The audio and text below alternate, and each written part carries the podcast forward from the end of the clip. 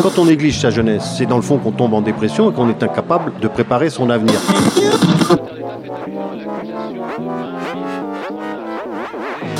Ça ne veut plus rien dire, lycéens. C'est des merdeux, des cons. Le jeune est tourné vers l'avenir. Mais aujourd'hui, l'avenir ne se tourne plus vers le jeune. Univox, le rendez-vous du monde étudiant sur Radio Campus. Bonjour chers auditeurs, et c'est intéressant comment on peut être soumis à son environnement de manière consciente. Parce que croyez-moi, j'aurais vraiment aimé parler de quelque chose de léger aujourd'hui, c'est vraiment ce que j'avais prévu de faire. Sauf que bon, un étudiant s'est immolé devant le Crous de Lyon. C'est arrivé. Euh, je vois pas vraiment ce qu'on ce qu'on peut penser personnellement en fait face à ça. Comment on pourrait aborder un sujet léger quand un jeune homme au début de la vingtaine a laissé un message disant le désespoir que lui cause la précarité d'un système d'études supérieures de plus en plus libéralisé, au point qu'il allait s'immoler devant le Crous de Lyon qui gère l'attribution des bourses aux étudiants. Comment ne pas aborder le sujet en fait? Et surtout comment ne pas l'aborder avec la gravité qui lui est due? Et ben en étant les médias mes petits potes. Univox.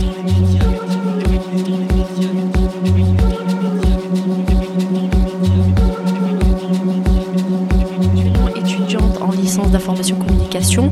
Euh, j'ai fait une première année de droit, ensuite je me suis réorientée. Euh, j'ai fait une première année en licence information communication que j'ai pas réussi. Euh, j'ai, retapé ma, première année. J'habite seule, donc j'ai mon propre appartement. J'ai des APL, je n'ai pas de bourse.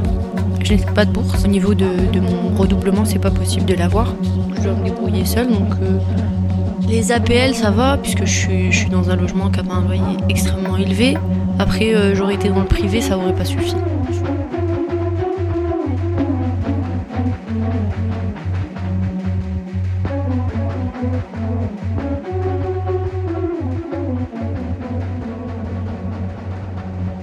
Parce que si vous regardez comment ce drame est classé, ce sera quasi systématiquement en fait divers. Et cette classification, elle a rien d'anodine. Pour vous en convaincre, je vais citer Roland Barthes, un cum plutôt frais, qui en 1964 écrit un essai appelé Structure du fait divers. Je vais citer la toute première phrase, déjà parce qu'elle est pertinente, ensuite parce que comme ça, j'ai pas trop à bosser. Voici un assassinat. S'il est politique, c'est une information. S'il ne l'est pas, c'est un fait divers. Est-ce que vous voyez la nuance? Parce que l'immolation, c'est un acte qui est très très puissant, mais aussi incroyablement politique. Le journal Slate a publié un article intitulé Pourquoi s'immole-t-on par le feu? le 24 janvier 2011, où ils expliquent comment c'est l'immolation de Mohamed Bouazizi, un jeune Tunisien devant une préfecture le 17 décembre 2010, qui a lancé le mouvement qui aboutirait au départ du président Ben Ali au pouvoir depuis 23 ans. C'est en quelque sorte une immolation qui a lancé le printemps arabe en somme. L'article continue avec d'autres exemples historiques comme celui du 16 août 1969, jour où Jan Polak, étudiant tchécoslovaque, s'immole par le feu sur une place de Prague en protestation contre l'annexion de son pays par l'URSS. Alors de grâce, je vais arrêter là ce retour ludique sur les immolations célèbres, mais la synthèse de l'article est assez simple. Ce geste est systématiquement 1. désespéré, 2. profondément politique.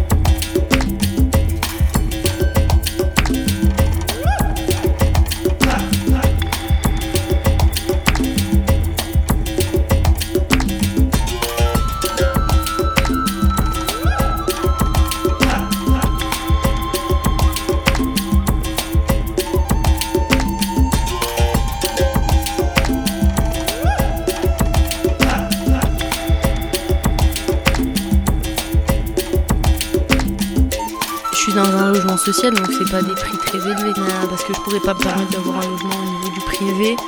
Euh, c'est beaucoup trop cher pour moi, je pourrais pas me permettre, euh, je n'arriverai pas à payer mon loyer tout court. Pareil, logement du coup c'est beaucoup trop cher, je pourrais pas payer mon loyer, euh, plus les charges, sachant, sachant que bah, actuellement je travaille, je suis conseillère client dans une entreprise de gaz. Après c'est vrai c'est compliqué avec les, les, cours, le travail, etc. je rentrais chez moi, je devais me faire à manger, donc pouvais pas me permettre d'aller forcément aller manger dehors. Ah bah, cette année, j'ai demandé à l'assistante sociale qui me suit euh, de faire euh, une exonération des frais d'inscription. Cette année, je n'aurai pas encore euh, de suite droit aux aides. Ce sera que à partir de la fin du premier semestre si je le valide. À ce moment-là, j'aurai droit à une aide financière. Donc, alors quand il faut savoir que quand j'avais les bourses, j'avais plus d'APL, sachant qu'ils baissé mes APL puisque je n'ai pas, je suis pas boursière. Oui, bien sûr, je me permets pas des choses que d'autres se permettent. En fait, euh, j'utilise ce que j'ai.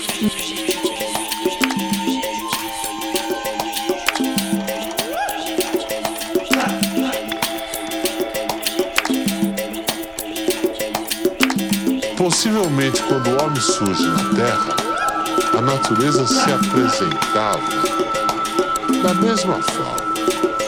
matos, flores, frutos, rios, que foram se modificando, evidentemente, pedras rolaram para aqui e para lá, mas a natureza bruta, essência, ela está.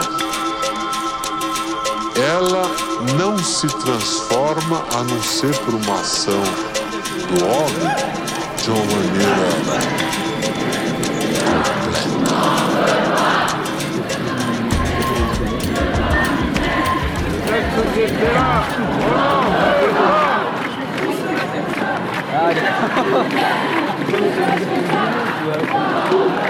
Je m'appelle Mathilde Ruiz et je suis en L2 de sciences politiques comme celui qui s'est immolé et du coup bah, je suis venue apporter mon soutien.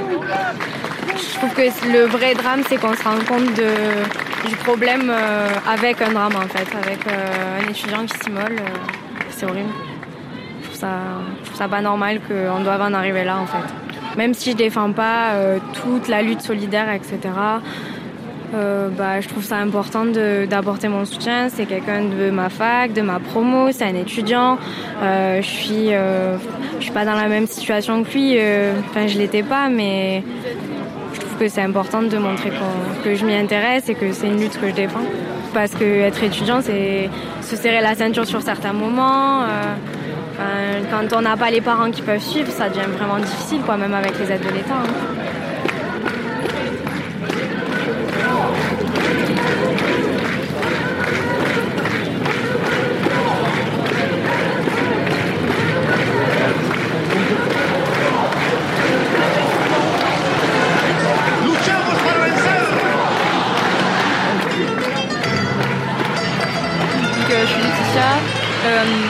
En sciences politiques à l'UNE. Je suis militante à Solidaire Étudiant Lyon. Et je suis aussi la, petite amie de, l'étudiant qui s'est inondé par le feu.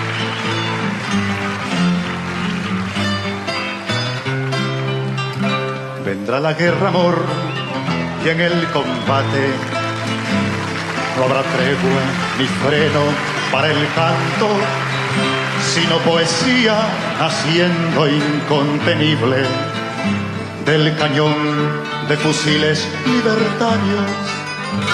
Vendrá la guerra, amor, y en el combate nos fundiremos en las barricadas, deteniendo las hordas criminales a punta de corazón, fuego y metralla, cavando sudorosos el futuro en las faldas de la paz.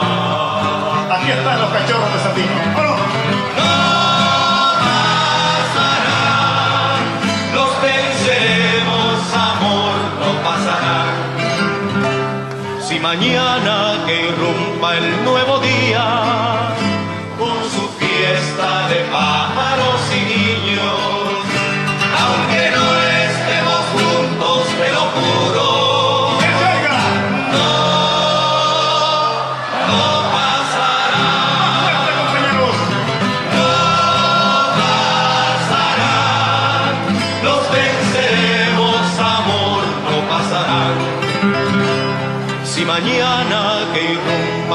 día, con su fiesta de pájaros y niños.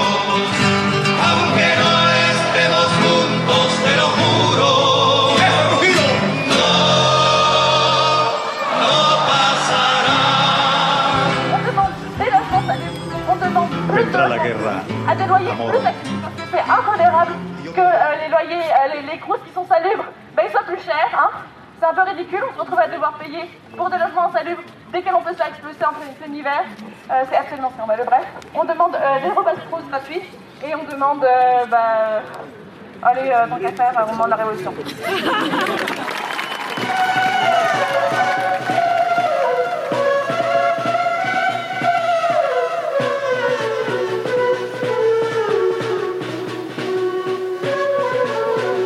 gens qui meurent tous les jours en fait euh, de la pauvreté, qui meurent de la précarité. Et ben là, il y a un étudiant précaire qui a essayé de se suicider euh, pour le dénoncer. Donc je pense que c'est pas la dernière fois qu'on va voir ça et qu'au contraire, bah ouais, ça va continuer à se tendre et qu'on va de plus en plus se retrouver dans ce genre de situation. Qu'ils nous écoutent, qu'on arrête de nous, de nous infantiliser en disant que parce qu'on est jeune, on peut pas avoir de conviction, qu'ils prennent leurs responsabilités au niveau de tout ce qu'on dénonce. Mais euh, voilà, de prendre ses responsabilités, d'arrêter de vivre dans les hauteurs, c'est plus possible. Et c'est, ça va pas, et ça passera par le, par les étudiants. Et il faut, il faut que tout le monde se mobilise. Le fait que des étudiants mangent pas à leur faim, c'est pas normal.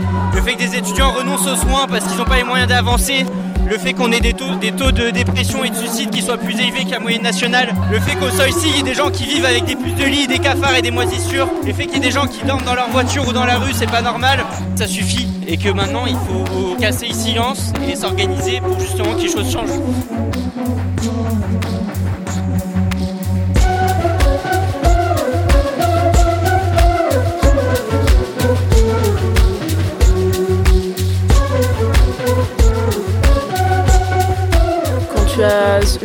Qu'il faut pour les besoins primaires et encore euh, parfois c'est pas suffisant. Le seul revenu que, a, l'étudiant a, c'est les bourses. Du coup, aujourd'hui, les critères des bourses sont assez fermés, ce qui fait qu'on touche assez peu d'argent en soi. Moi, par exemple, je touche 264 euros et euh, le logement est de 200 euros. Donc, tu calcules, ça fait 64 euros en fait pour vivre par mois, donc ce qui est assez, assez peu. Et en soi, en plus ça, au sein des logements, donc l'aspect pauvre, il revient à chaque fois. C'est-à-dire que moi, par exemple, si tu veux, j'ai payé pour une chambre seule et je me retrouve en colocation avec des cafards.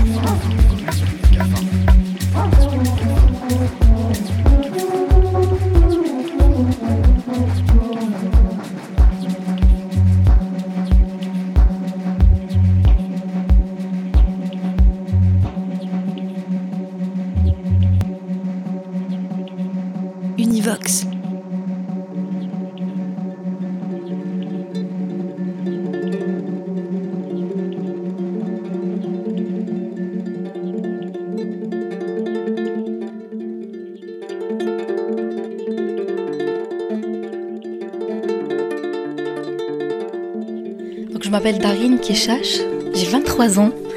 Euh, je suis étudiante en deuxième année de master. euh, je fais un master de recherche de langue et société arabe. Je travaille de côté, je travaille à la bibliothèque de langue à la fac euh, de lettres. Bah, je travaille parce que ça me suffit pas en fait la bourse. Même si je touche euh, avec le loyer, les factures et tout, faut tout assumer. Donc faut, c'est vraiment pas suffisant en fait. Ça m'aide en fait à faire mes courses. euh, ouais, ça m'aide à, à payer mes factures. Et la bourse, c'est vraiment juste pour payer loyer, facture et c'est tout. Genre, tu peux vraiment pas acheter des habits ou quoi que ce soit. C'est tu travailles pas. Si tu prends un appartement en ville, centre-ville, à côté de la fac et tout, c'est vraiment très cher. J'ai 200 euros d'APL parce que le loyer, c'est déjà c'est cher, c'est 400 et quelques. Donc, euh, je paye de ma poche 200 et quelques quand c'est pour le loyer. Parce qu'on n'a pas d'autre aide, il n'y a que ça. On a des cours, surtout que je suis en deuxième année de master, je dois, je peux pas faire plus que 6 heures par semaine. Et en plus, on n'est même pas payé tous les mois. hein. Pendant l'été, il n'y a pas de bourse en plus. Et, euh, et aussi, je dois trou- trouver un autre travail pour l'été. Sinon, je peux pas payer le loyer l'été. Parce que je trouve que c'est cher. Et euh, franchement, je trouve pas vraiment les résidences euh, propres. C'est au niveau d'hygiène et tout, euh, cuisine pour tout le monde. et en plus, c'est petit, genre 9 mètres carrés, 12 mètres carrés, et je paye le même loyer pour mon appart. je trouve que prendre un appartement, c'est mieux. Après, ça serait mieux. Moi, je dis, s'ils nous donnent 800 euros, on est bien.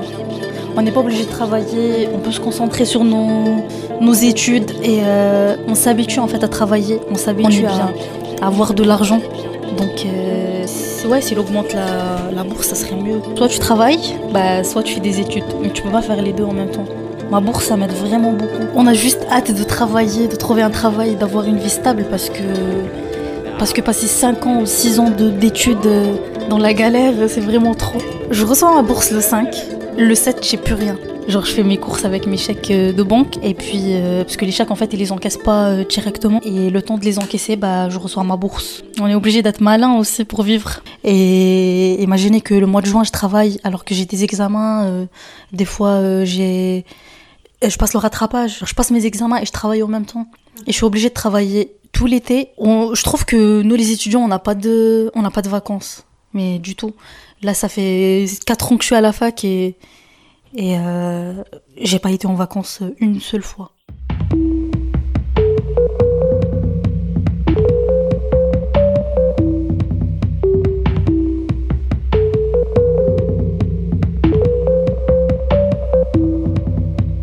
On est bien. Ben,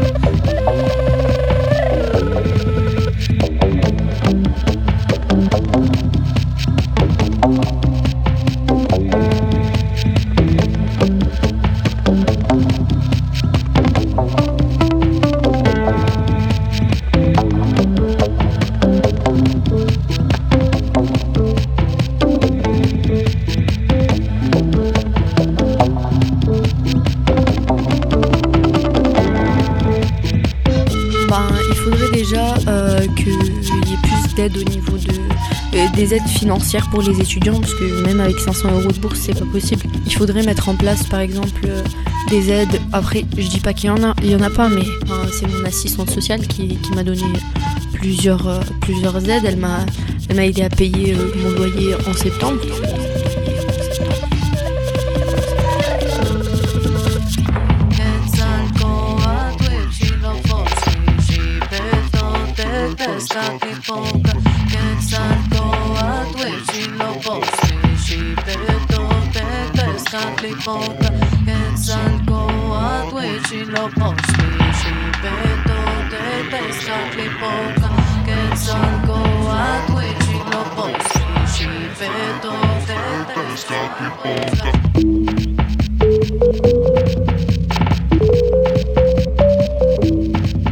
Parce qu'il y a beaucoup, beaucoup d'étudiants qui sont en galère, il n'y a pas que moi. Il y a beaucoup d'étudiants, que, que, qu'ils soient étrangers ou français, euh, qui sont en galère.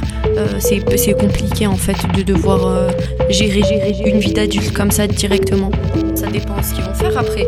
C'est pas c'est pas on appelle et on dit oui, euh, voilà, je suis en précarité, qu'est-ce qu'ils vont faire? Ça va être quoi les, les différentes solutions en fait pour ces étudiants qui vont appeler?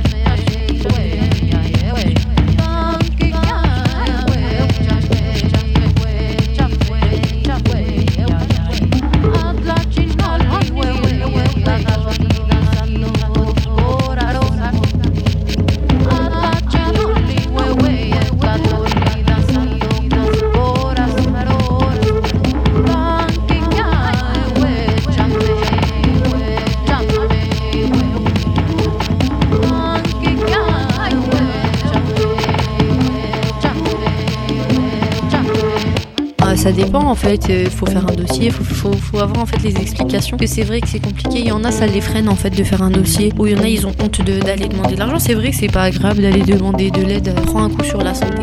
J'ai vraiment euh, faibli euh, que ce soit au niveau de la santé.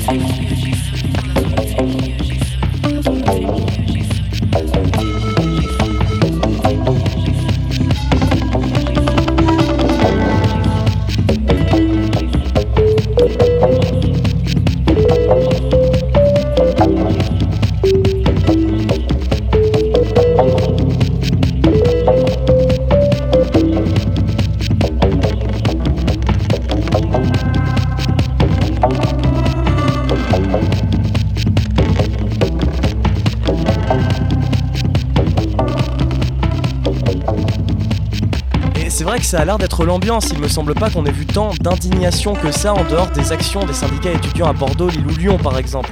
On est très loin d'avoir eu des effets politiques similaires à ceux d'Algérie ou de Tunisie. Moi j'ai tendance à expliquer ça par la culture du fait divers qu'on a en France depuis aussi longtemps que la loi de la liberté de la presse existe. L'habitude de lire, voir ou entendre des nouvelles très violentes atténue la puissance de l'immolation, tandis que la classification en tant que fait divers en range l'aspect politique sous le tapis. Pourtant, des syndicats étudiants dénoncent le manque de moyens dans les bourses et les aides sociales aux étudiants depuis des années et plusieurs présidents, Solidaire étudiants, l'UNEF, même la FAGE, alors que c'est pas, pas des révolutionnaires la FAGE. Si on veut que les choses changent, ce cycle doit être brisé. Je pense qu'il faut s'intéresser et parler de l'aspect politique de cet acte et de ce qu'il dit de l'état de l'enseignement supérieur dans le pays, pour ne plus jamais être obligé de parler d'un étudiant s'immolant par le feu. Est-ce que du coup tu peux nous expliquer ce que c'est un salaire étudiant? C'est pas comme la bourse? Alors non, justement, le salaire étudiant est différent de la bourse sur le montant envisagé déjà, mais surtout sur les principes sur lesquels il se base. L'idée, c'est que la bourse compense l'étudiant pour les frais que représentent ses études. En soi, avec la bourse, l'étudiant est bénéficiaire d'un service. Avec le salaire étudiant, à l'inverse, l'étudiant est considéré comme un travailleur en formation. On reconnaît la valeur du travail de l'étudiant. L'idée, c'est que l'activité étudiante est un travail de reproduction sociale qui produit une certaine force de travail. Du coup, comme force de travail, elle mérite un salaire. Et du coup, tu sais d'où elle revient cette revendication? L'idée du salaire étudiant remonte au lendemain de la Seconde Guerre mondiale. Donc là, il faut imaginer le contexte de la reconstruction qui s'ancre dans la volonté de mettre en place une véritable démocratie économique et sociale pour empêcher un retour du fascisme. La première fois que la revendication apparaît, c'est dans la charte de Grenoble. La charte de Grenoble, c'est la charte fondatrice du syndicalisme étudiant, votée au congrès de l'UNEF, l'Union nationale des étudiants de France, en 1946. Dans cette charte, l'étudiant est défini comme un jeune travailleur intellectuel qui mérite du coup un salaire.